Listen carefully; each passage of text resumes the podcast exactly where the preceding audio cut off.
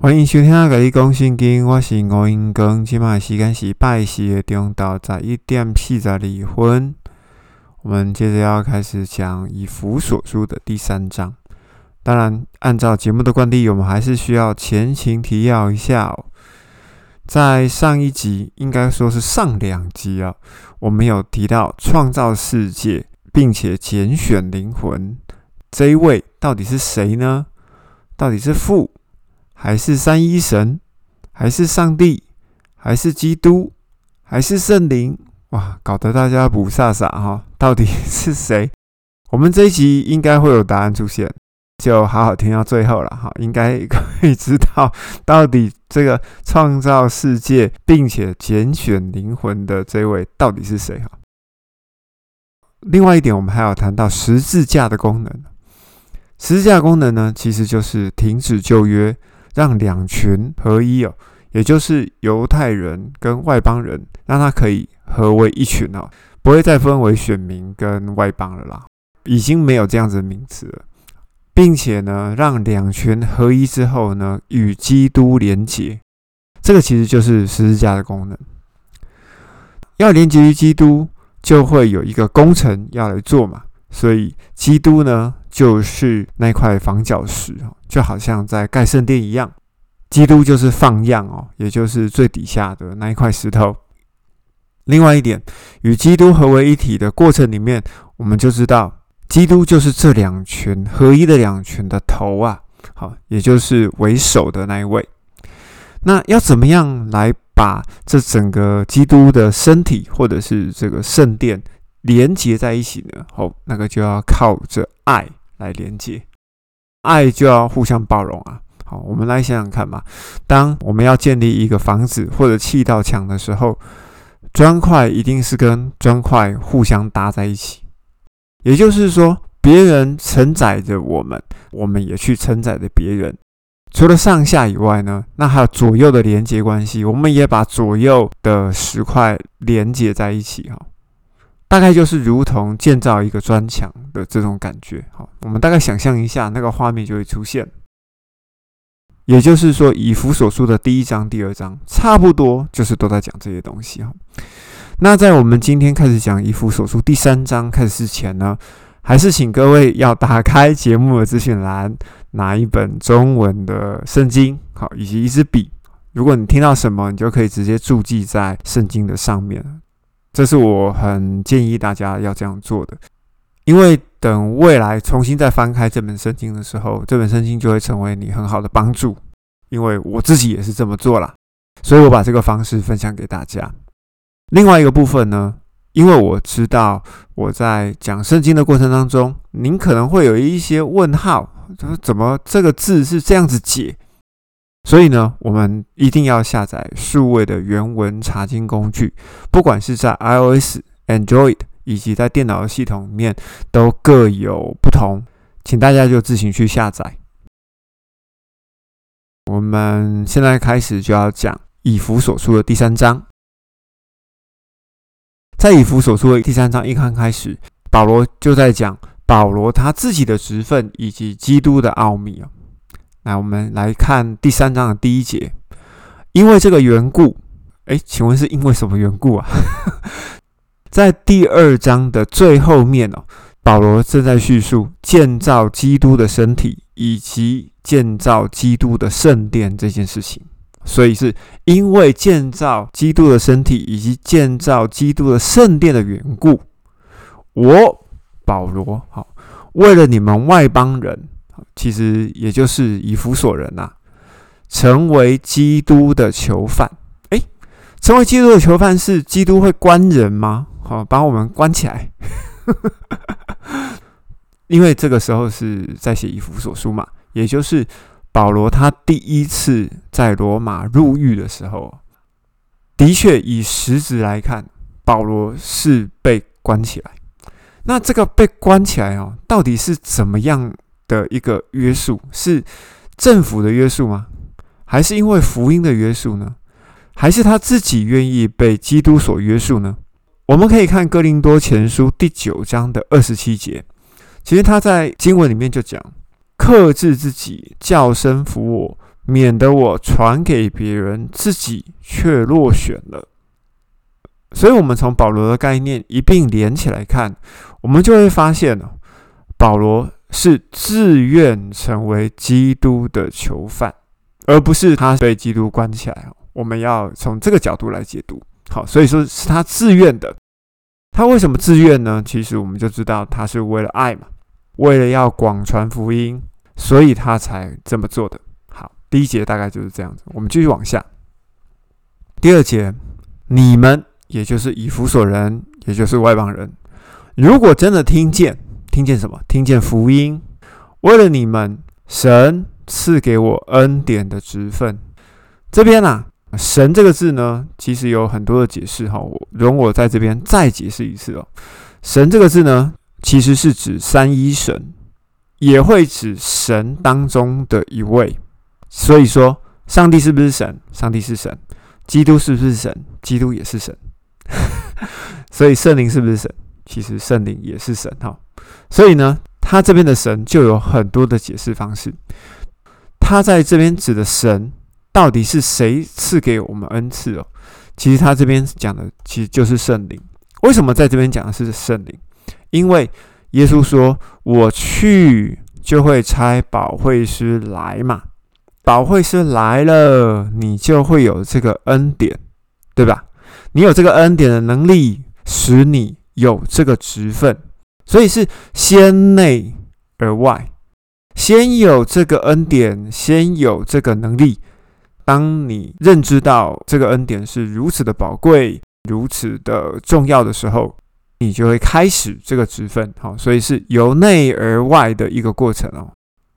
由内而外的这个部分呢，等一下我们会在第三章里面，我们还会再继续提到。由内而外的这个过程，所以请大家要记住哦，一切都是由内而外。第二节讲到这边，我们继续往下。第三节就是照着启示这奥秘显明给我的，正如我之前简短写的。那他到底在写什么？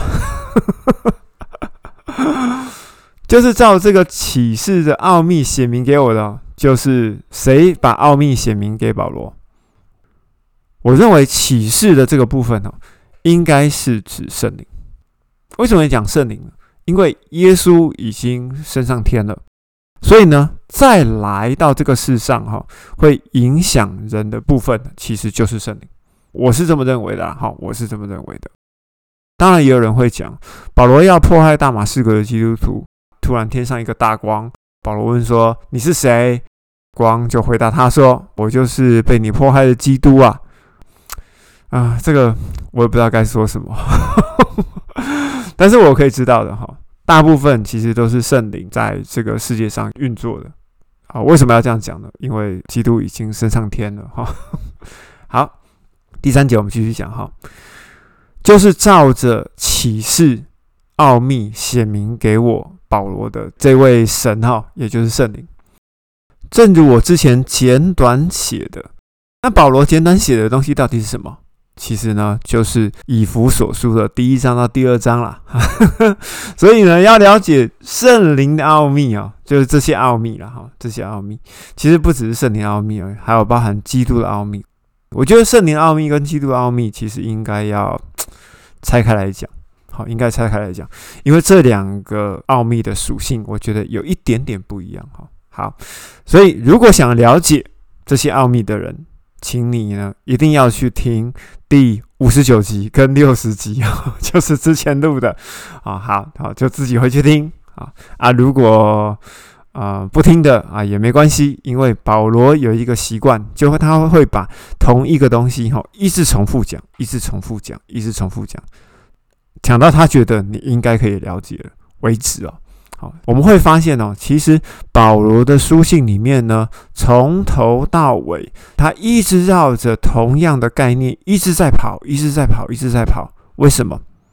因为呢，第一个，他不知道他自己的书信会变成新约嘛，对不对？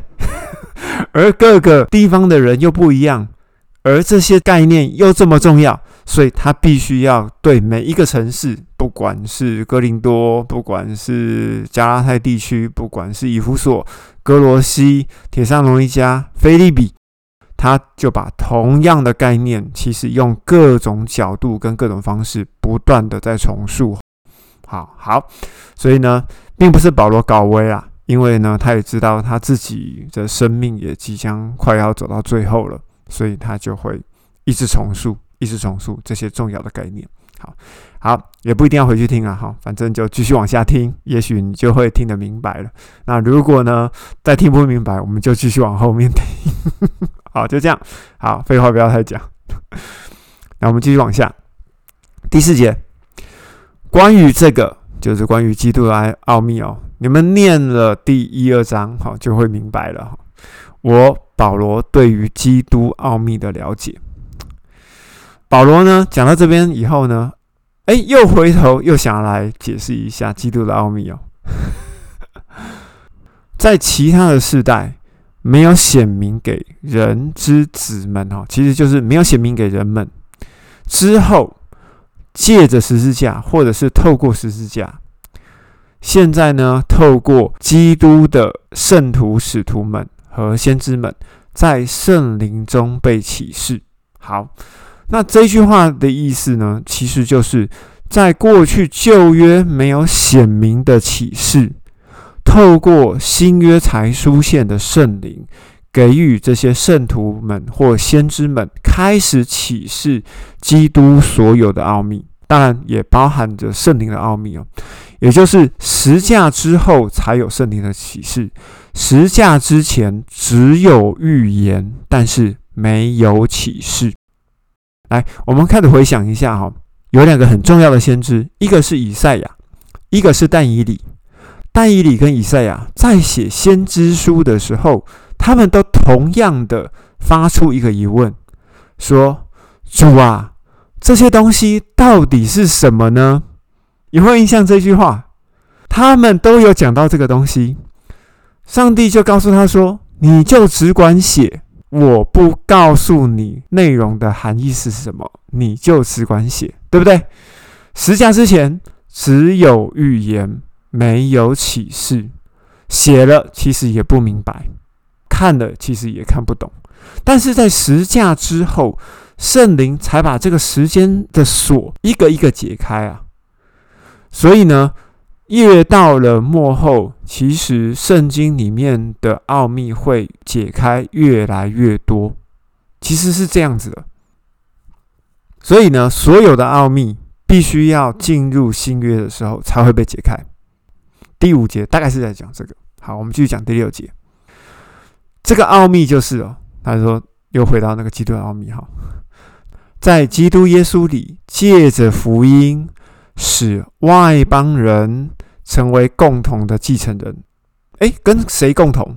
就是与犹太人共同嘛。好，我们在上一集里面其实就有提过，两者要合一，拆毁中间隔断的墙，有没有？还记得这一段吗？好，如果你不记得的话，请你去听上一集哈。好，我们继续往下念，在同一个身体里面，成为应许的共享者。也就是分享者，由这句话我们就可以知道，在旧约的犹太人哦，他们原本是应当要独享应许的。然而呢，进入新约之后呢，他们就必须要与外邦人一起共享。其实也不叫共享啊，因为已经拆毁中间隔断的墙了，不应该再分犹太跟外邦，全部都是继承人。好，全部都是共同的继承人。每一个人也都是应许的共享者，应许的分享者，因为都在同一个身体里面，在耶稣基督的身体里面。OK，好，保罗呢在这边又差了一个话哈，就补充说明第七节，我保罗成为福音的执事哦，照着神赐给我的恩典的礼物，其实就是恩赐。好，简单讲就是恩典的恩赐。照着圣灵的能力运行，因为他有这个能力，所以呢，他觉得他是福音的指示了。哎，我们刚刚有提到由内而外，好，由内而外，因为我收到了这份礼物，因为我收到了这份恩典的恩赐，所以呢，我要做这件事情。好，那回头呢，第八节他又回头来谈奥秘的部分。这恩典赐给所有圣徒中最小的我，他自认是最小了哈。但其实我们知道他真的很棒，好，保罗真的很棒，他只是自谦而已。要传基督不可思议丰盛的福音给外邦人。为什么要讲不可思议？因为在旧约的时候，外邦人是半点机会都没有哦，原本就是全部都应该死啊，都应该被灭。所以，对于基督现在所传的新约的福音，对于外邦人而言是很不可思议的哈。当然，我觉得对于外邦人而言是不可思议是不一定啊。可是呢，对于保罗而言，因为保罗他对于旧约是非常非常的熟悉，我觉得基本上对保罗而言是十分不可思议的哦。你要这样讲哈，他又是法利赛人，又是纯种犹太人，又在马加列的门下，所以呢，他是非常非常清楚旧约的。突然间，这个福音大转弯，让外邦人通通都要纳入基督的身体里面。你不觉得反而是这个解说的人觉得是更不可思议吗？好好，我们继续第九节，并且显明从最早以前，哈，也就是在创世以前，被隐藏在创造万物的圣灵里面的奥秘的计划是如何，要给所有人知道。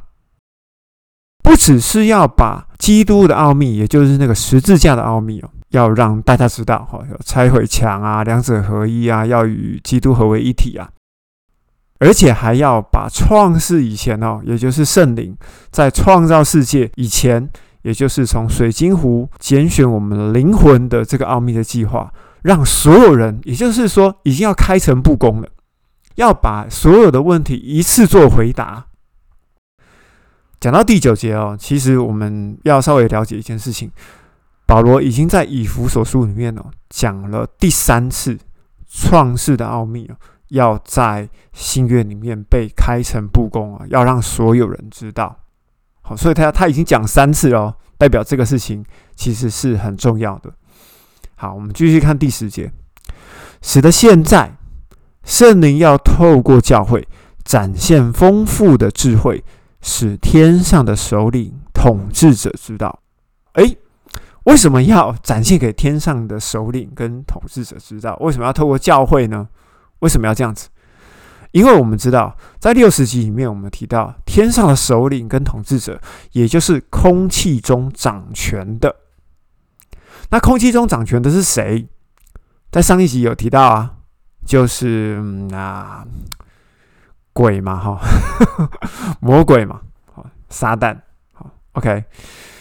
而圣灵呢，其实它不只是要掌权在天空哈，就是在天上，它也包含在地上以及地底下哈。圣灵都要透过教会来展示这些能力与丰富的智慧。第十一节，照着在我们借着耶稣基督做勇士的计划，勇士呢，其实对我们而言呢，应该是一个相对时间呐。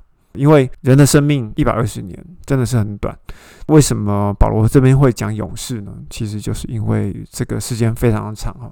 如果我们说人类历史大约是六千年，创造这个世界的时间是更长更长的，所以圣灵跟我们的时间相对而言就是一个无限的时间。所以说这是一个勇士的计划。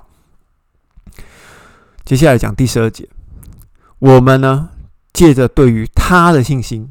讲到信心哦，这个他就是基督了。我们借着对于基督的信心，在基督的里面就有把握的途径哦，使我们有这样子的勇气。或者后半呢，可以反过来讲哈，使我们有勇气呢，有把握的确据，把握这个途径的确据，我们就可以来说因信称义，因为你信了基督，称了义嘛。义这个字呢，其实就是无罪的意思。好，被称为无罪。好，因为相信基督，被称为无罪，简称叫做因信称义。有了这个信心，圣灵呢就会盖印在你的身上，也并且会住在你的里面。之前应该有讲过啊，从腹中流出活水江河，有没有？那个上玛利亚妇人的故事，信我的人就可以从腹中流出活水江河，信我的人就永远不渴。好，等待这个满足，我记得我应该在上一集提过吧？应该是好。所以呢，圣灵在你的里面之后，我们就确信哦，就有这个途径可以呢回到父的家里，好，也就是回到我们的源头。你回到源头之后，就可以干嘛？就可以继承产业，成为继承人。这个我们在罗马书里面有讲过，哈，好。呃，但是真的不要考我，我记性没有那么好。我有查的，我才会告诉你那个东西在哪里。但是我确定这个在罗马书有讲过。如果想要知道的，请回去翻罗马书哈。我记得这个部分在罗马书里面有。好，我们继续往下看第十三节，保罗开始为以弗所人代求啊，所以我保罗要求你们以弗所人，不要使我。为你们的苦难感到灰心，因为呢，这个苦难是你们以弗所人的荣耀。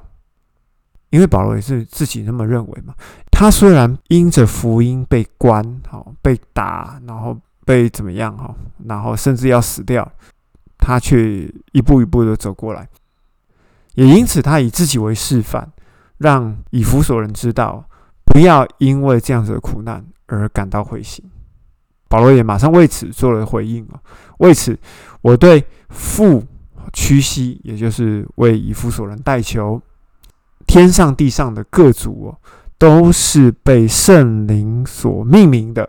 好，可是呢，我们可以把它转换一下哈，也都是被圣灵所认识的。为什么？因为都是圣灵所造的嘛。你要知道这件事情都是被圣灵所造的，所有的灵都是在创世之前就被造好了。这在以弗所书的一章四节，应该就是写这个部分哈。如果不清楚的，可以回去翻第十六节，照着圣灵的荣耀与丰盛，给你们能力。所以给能力的是谁？给能力的是圣灵，按着圣灵的灵。对着你们里面的人，也就是里面的灵魂，领受加强，也就是说变得强壮。在这边呢，有提到一个东西哦，这个圣灵的灵哈，要给你们的灵魂强壮，所以我们提到里面的人这件事情。这个在第四十八集哦，感觉好像很远啊，在第四十八集，就是在罗马书的第七章的二十二节，保罗有提到。我里面的人喜欢上帝的律法，好，我里面的人，好，也就是说，他里面的意识啊，你也可以讲灵魂啊，哈，我里面灵魂喜欢上帝的律法，也就是说，如果人有分里面，那相对的人也有外面嘛，对不对？好，外面的人加里面的人，就会成为一个真正的活人，活在这个世界上，也就是说，里面的灵魂。加上土质的肉体，才会成为一个在这个世界上活着的人。也就是说，如果是里面的上帝来到这个世界上，加上一个土质的肉体，那这个人是谁呢？就是耶稣基督啦！啊，就是耶稣基督啊！好好，这个我就不用证明了，因为我从在 我应该在很早之前就开始一直在讲这个概念哈，希望大家可以接受。好，那我就不多讲，好，继续往下看第十七节。基督借着你们的信，好，也就是借着你们的信心，住在你们的里面，也就是不离开你们里面，或者说钉在你们的里面，哈，在爱里被扎根、被建基，哈，也就是被建立根基，哈，被扎根。基督的爱，我觉得可以把它转换成，就是在石架上的牺牲啊。因为他要经历过死亡嘛，我觉得不管是人的灵魂，或者是上帝的灵魂，要透过这个肉体的打破，哈，其实我觉得都是很痛苦的。不会因为他是上帝的灵魂，所以呢他就没有痛苦。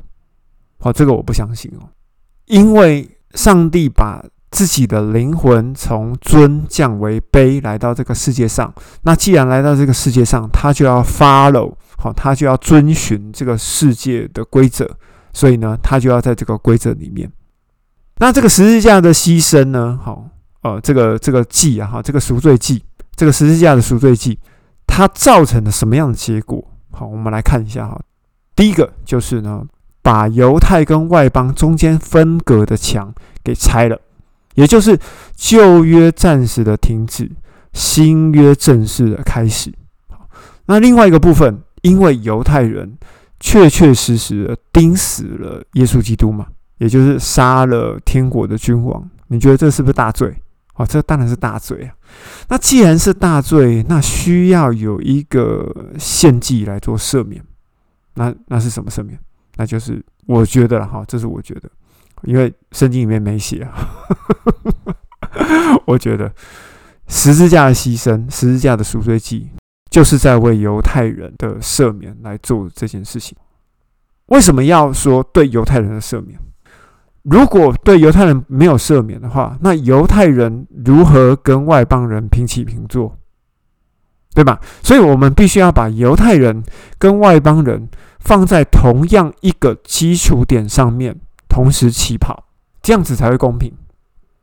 所以，上帝在设计着这个计划，他的眼光是大到我们原本没有办法想象的。那我们还继续往下讲哈，以前在旧约。是需要祭司当做中间的桥梁，对不对？十字架牺牲使得我们祷告可以直接上达天上，也就是不需要再有祭司成为中间的桥梁。所以也有一句话是这样说的：“万民皆祭司，每一个人都可以直接透过耶稣基督的名直接上达天上。”最重要的一点呢？就是信了耶稣基督之后，圣灵内住的这个效果，使得我们里面的人被圣灵盖上了印，使得我们属于基督。那既然我们属于基督，就必须要使里面的人成为无罪。所以这个印呢，就是我们无罪的一个缺据。由此可知，十字架的牺牲其实有四项功能：外邦的拆墙、犹太人的赦免，以及直接祷告。还有圣灵的内住，好，圣灵内住其实就是灵魂的无罪，好，就这四项功能。好，我们继续往下，第十八节，使得你们以弗所人完全能够跟所有的圣徒一起明白，圣灵是何等的长阔高深。当然，有人会想说，基督是何等的长阔高深。好了，Anyway，我觉得都还好，好这边不影响，我觉得这边不影响，好。如果你想要把基督套进去，我也觉得也是可以的。第十九节，并且知道基督超过知识的爱，知识这两个字可以解释成理解，知道基督超过理解的爱，哈，就是超过我们的想象，超过我们的理解，超过我们的知识，跟超过我们所知道一切的爱。使得你们被充满，得到圣灵一切的丰富。第二十节，于是可以照着在我们里面运行的能力，好，运行的能力就是圣灵的恩赐，好，也就是圣灵的礼物，或者是圣灵的能力都行，做远超过所有我们要求或者是想象的想象的事情。二十一节，借着教会，或者是说透过教会以及耶稣基督，将荣耀归给他。啊，当然也有人会想说要归给耶稣基督了。可是我觉得这个地方应该是归给圣灵，好，要归给圣灵，直到永远的永远的所有世代，阿门。好，也就是 归到归到永远，好，以及万代，阿门。当然，保罗他原本是想要在这边讲一讲就要结束了哈，但是呢，保罗呢就是话多，他觉得呢还有东西要讲，所以下一集我们要继续来讲以弗所书的第四章。如果你觉得这个频道对你有所帮助呢，请你帮我分享出去。在资讯栏的最后面呢，我们有社群平台，也有播送平台，在很多地方都可以看到我们的讯息。那因为呢，本人是无几职的做这件事情，所以。我们的更新时间会有一点慢，原则上就会在每周四的下午六点钟，会统一的对全球哇，感觉还很大哈，对，全球首播哈。好的，咖喱光信金今天就说到这里了，咱们下次见，拜拜。